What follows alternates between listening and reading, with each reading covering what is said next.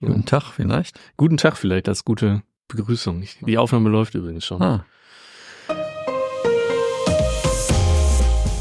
Herzlich willkommen zum Datenschutz Talk, Ihrem Podcast für die Themen Datenschutz und Informationssicherheit.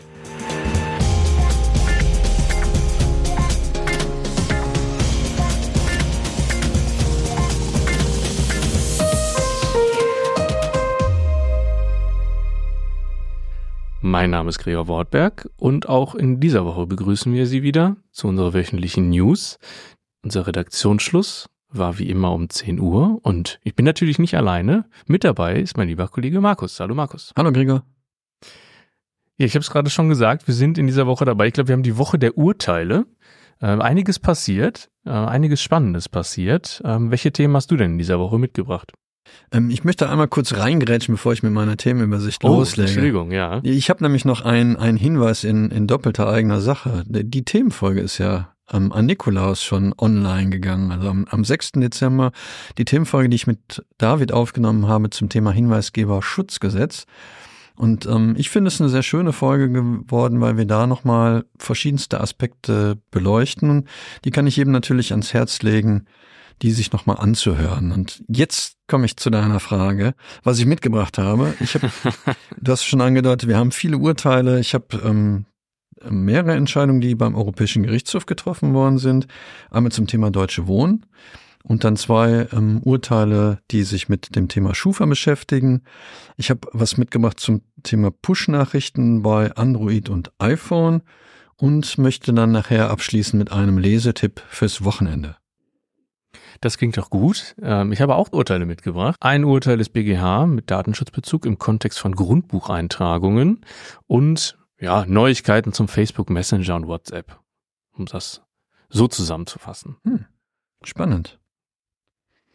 Ähm, meine erste Nachricht, die ich mitgebracht habe, beschäftigt sich, wie gesagt, mit einer, ähm, mit der ersten Entscheidung, die ich habe zum Thema Europäischer Gerichtshof. Das ist irgendwie im, im passt ganz gut zu dem, was ich gerade gesagt habe.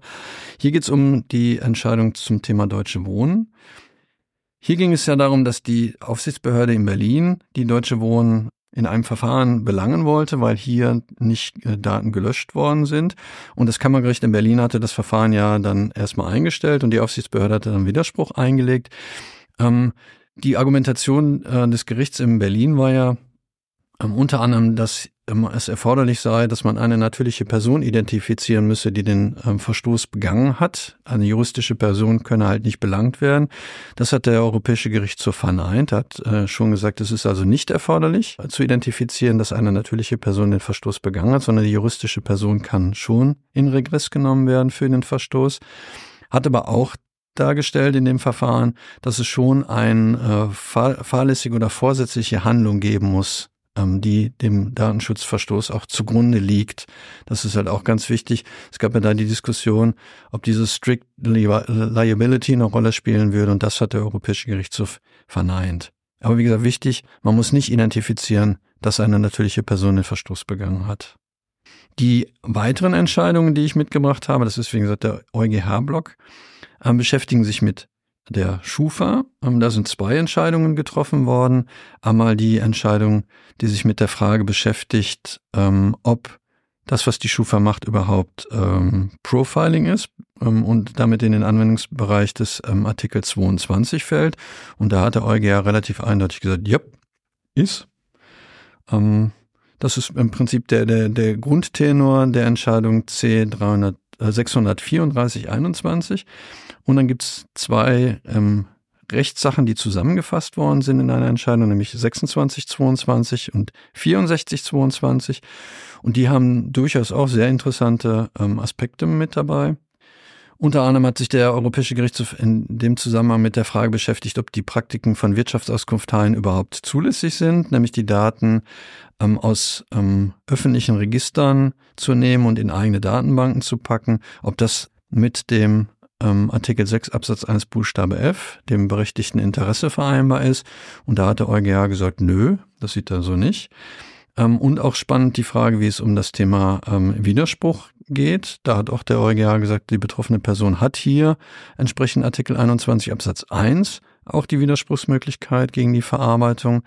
Und ähm, hier müssten dann zwingende schutzwürdige Gründe vorliegen, die ausnahmsweise die betreffende Verarbeitung rechtfertigen müssten. Also hier ist im Prinzip so ein bisschen die Umkehr, die, die wir ja durchaus auch sonst sehen im, im Artikel 21 Absatz 1. Bei der ersten Rechtssache, ähm, die ich ähm, erläutert habe, die ähm, 634, hat der Europäische Gerichtshof im Übrigen auch nochmal den Paragraphen 31 im Bundesdatenschutzgesetz in Zweifel gezogen, der in Verbindung mit dem Artikel ähm, 22 Absatz 2 ist es, glaube ich, ähm, die, sowas wie Wirtschaftsauskunft teilen ähm, privilegiert. Das wird auch noch spannend sein, weil da der EuGH das an das Gericht gegeben hat, den ähm, Paragraphen 31 sich nochmal anzugucken, ob der tatsächlich europarechtskonform umgesetzt worden ist. Stellt natürlich das Geschäftsmodell von Wirtschaftsauskunfteien so ein bisschen grundsätzlich in Frage. Ähm, ich habe das, glaube ich, schon mehrfach gesagt. Ähm, ich würde nicht investieren in Wirtschaftsauskunfteien. Keine Aktien. Kleiner Aktientipp. Keine, okay, deswegen keine Anlageberatung. Keine. genau. Das, das zum Thema Europäischer Gerichtshof. Also sehr, sehr interessante Entscheidung, die da getroffen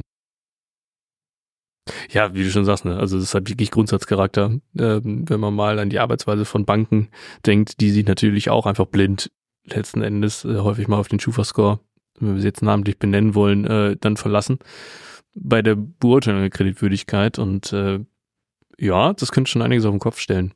Ich hätte auch Lust dazu, eine Themenfolge zu machen. Also wenn jemand ähm, aus der Hörerschaft äh, Lust hat, ähm, da durchaus mal eine gegensätzliche Auffassung zu vertreten, warum Wirtschaftsauskunfteien gut sind und wie sie sich auch datenschutzrechtlich legitimieren lassen, würde ich mich total freuen, eine Themenfolge zuzumachen, ähm, weil, wie du schon sagst, da stecken ganz grundsätzliche Fragestellungen natürlich mit, mit drin. Ähm, und ähm, ich biete mich da an. Ja, wir machen einen kleinen äh, Themencut, würde ich sagen. Und wir verlassen die Welt der Urteile und äh, gehen mal in Richtung Digital Markets Act. Äh, darf ja auch nicht fehlen. Ähm, und das ist ähm, auch so ein bisschen der Hintergrund dieser, ja, ich nenne es mal schon fast Kurzmeldung, die ich mitgebracht habe. Da gibt es nämlich Updates zum Facebook Messenger und äh, letzten Endes auch WhatsApp. Ähm, beides ja Messenger-Produkte vom, vom Meta-Konzern. Neuerdings ist äh, Meta nämlich, beziehungsweise die Kommunikation mit Meta, ähm, auch automatisch Ende zu Ende verschlüsselt. Da wurde dann äh, anscheinend der Stand der Technik mal etwas aktualisiert. Ähm, Hintergrund ist äh, nämlich äh, wahrscheinlich sind die technisch-organisatorischen äh, Anforderungen oder Anforderungen an Maßnahmen, ähm, die ähm, mit der geforderten Interoperabilität Interoperabilität hm, im gut, Digital gut, Markets Act. Äh, ja, wunderbar. Äh, nämlich ein Hergehen. Also der DMA, der Digital Markets Act, sieht ja vor, ähm, dass äh, Messenger-Dienste oder Dienste generell, die eine gewisse Größe haben, unter diese Regulierung fallen. Also dass ähm, äh, die untereinander dann natürlich auch miteinander kommunizieren können, falls ein anderer Anbieter das fragt. Also wenn jetzt wie es ja auch passiert, dass äh, Samsung oder Android äh, fordert, dass ähm, man auch mit iMessage kommunizieren kann als Dienst von Apple. Ähm, so ist das natürlich auch dann bei, bei Meta Messenger beziehungsweise beim Facebook Messenger und WhatsApp der Fall. Als erster Fingerzeig wohl in die Richtung, dass es bald kommen wird ähm, und dass auch eine Schnittstelle da in Arbeit ist. Nämlich wurden die Dienste jetzt auch erstmal miteinander äh, voneinander getrennt. Ja, man konnte jetzt ja wohl noch mit zwischen WhatsApp und Facebook Messenger kommunizieren, interoperabel. Das ist jetzt auch gerade erstmal nicht mehr möglich. Wahrscheinlich als vorbereitende Maßnahme, um dem Digital Markets Act dann nachzukommen. Hm. Spannend, wie sich das dann weiterentwickelt. Kann man ja als Nutzer nur begrüßen eigentlich, ne, wenn es ein bisschen unkomplizierter und äh, übersichtlicher wird. Solange die technisch-organisatorischen Maßnahmen passen ne, und äh, in meiner Version wäre ein, ein Messenger, wo man drüber kommuniziert, egal an welchem ähm, Ende der andere, welchen Dienst der andere nutzt. Das finde ich total super. Das alles zusammengefasst in, in einer App. Wenn da nicht immer diese Interessen von den jeweiligen Unternehmen dahinter ja, stecken. Aber davon träume ich. Ja. Es ist gar nicht, dass ich nicht irgendwie 25 verschiedene Kanäle bedienen muss, sondern ich gebe einfach eine Nachricht ein und die erreicht meinen Empfänger, egal über welchen Kanal. Es wäre so schön. Ähm, Nachrichten, die einen erreichen, ähm, gibt auch bei ähm, Smartphones grundsätzlich, die sogenannten Push-Nachrichten. Also die erreichen einen ja fast immer. Die werden nämlich Großes Lob dafür, für diese Überleitung. Ja, das, das habe ich lange vorbereitet. Heise hat am, am Mittwoch berichtet, dass ähm, Push-Nachrichten tatsächlich auch von ähm, staatlichen Überwachungsorganen genutzt werden, insbesondere scheinbar in den, in den USA. Hier hat nämlich ein ähm, Senator in den USA einen Brief geschrieben und hat ähm, publik gemacht, dass hier tatsächlich diese, äh, diese Informationen sowohl bei ähm, Android als auch bei iPhone genutzt werden. Die Anbieter haben sich bis jetzt immer darauf zurückgezogen, dass sie ähm, angewiesen worden sind, nicht darüber zu sprechen. Und der ähm, Senator hat halt äh, tatsächlich ähm, das identifiziert. Ähm, und hier werden dann diese Informationen auch genutzt, um bestimmte Personen überwachen zu können.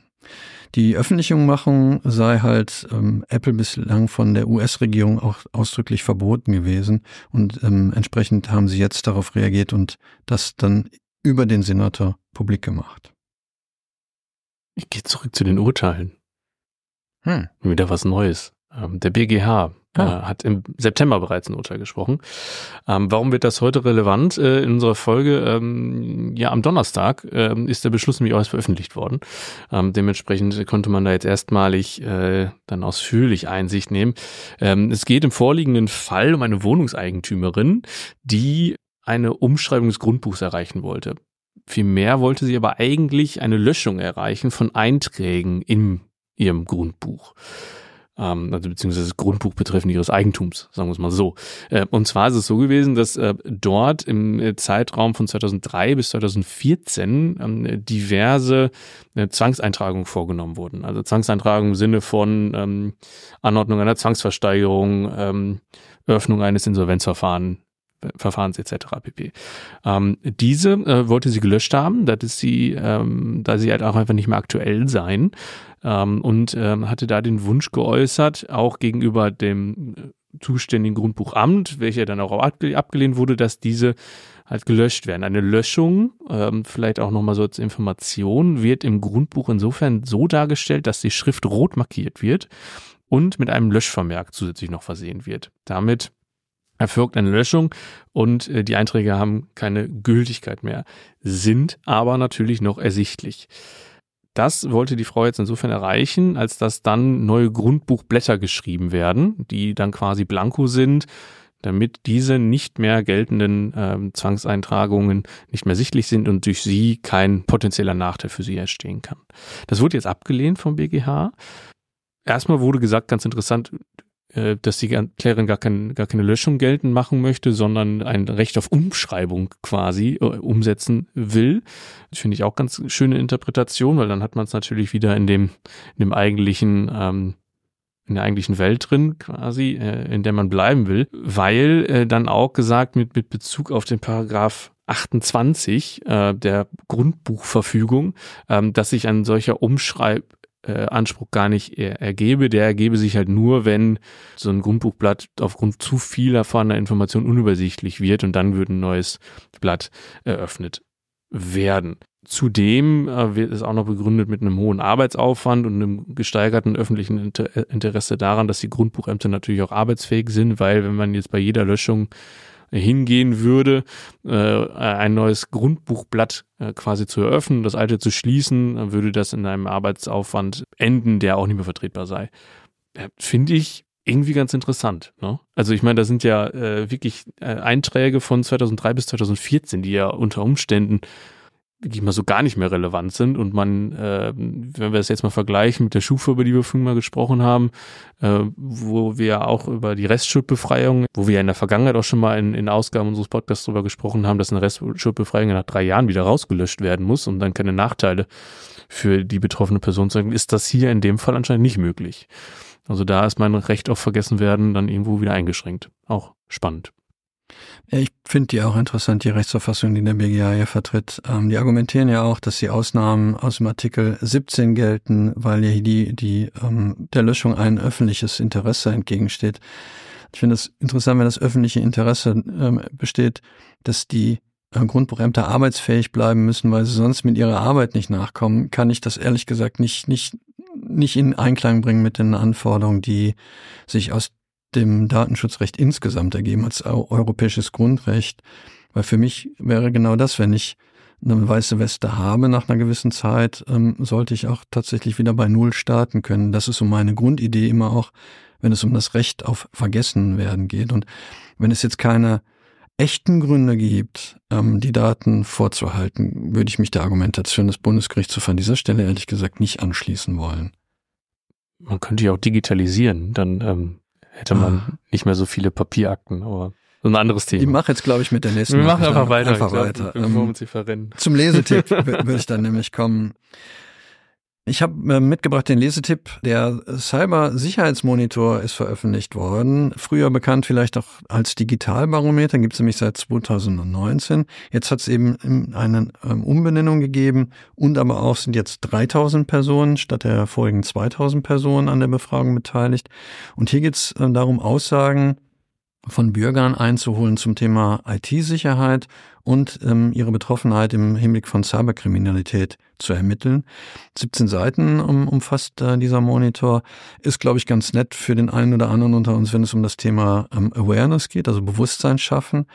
Spannend finde ich zum Beispiel hier, dass jeder Vierte das ist eine Aussage aus dem Report, äh, schon mal Opfer von Cyberkriminalität gewesen ist und die meisten davon tatsächlich den Betrug beim Online-Shopping, 34 Prozent derjenigen, die das dann betrifft, ähm, davon betroffen worden sind. Das nächste ist halt Fremdzugriff auf einen Online-Account, immerhin mit 28 Prozent. Das finde ich interessante Zahlen und das kann man, wie gesagt, ganz gut auch verwenden in der beruflichen Praxis, wenn es darum geht, auch in, in Mitarbeiterschulung nochmal ähm, Bewusstsein zu schaffen, dass es eben durchaus jeden von uns jederzeit betreffen kann.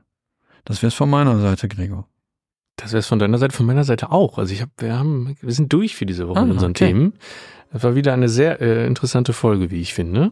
Und dann möchte ich mich natürlich in dem Zug bei dir bedanken. Sehr gerne. Heute. Ich möchte mich bei, dem Redak bei der Redaktion bedanken, bei dem Schnitten, bei allen Kolleginnen und Kollegen, die natürlich an dieser Folge wieder mitwirken und äh, möchte Ihnen, liebe Zuhörerinnen und Zuhörer, wenn Sie uns am Freitag hören, ein schönes Wochenende wünschen und einen schönen zweiten Advent und am Montag diejenigen, die uns dann erst hören, einen guten Start in die Woche. Bis dahin. Bis bald.